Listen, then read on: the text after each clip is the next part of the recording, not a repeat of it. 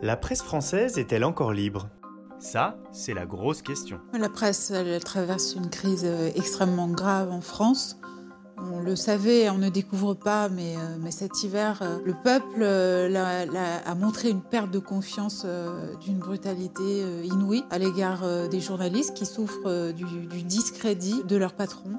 Euh, la presse est tombée sous la coupe du CAC 40. Pour le dire à grands traits, 90% des médias maintenant euh, appartiennent à des oligarques dans notre pays, une situation complètement anormale. Le point tout de même euh, qui, peut susciter un petit peu d'espoir, c'est que j'ai le sentiment maintenant qu'il y a une conscience croissante dans la population de, la gravité de cette situation, une volonté de, prendre en charge euh, la question, une méfiance euh, légitime, d'où le succès, bien sûr, des chaînes alternatives hein, euh, sur le câble ou sur le web, et que finalement, il est possible que cette gravité même surgisse une résolution possible.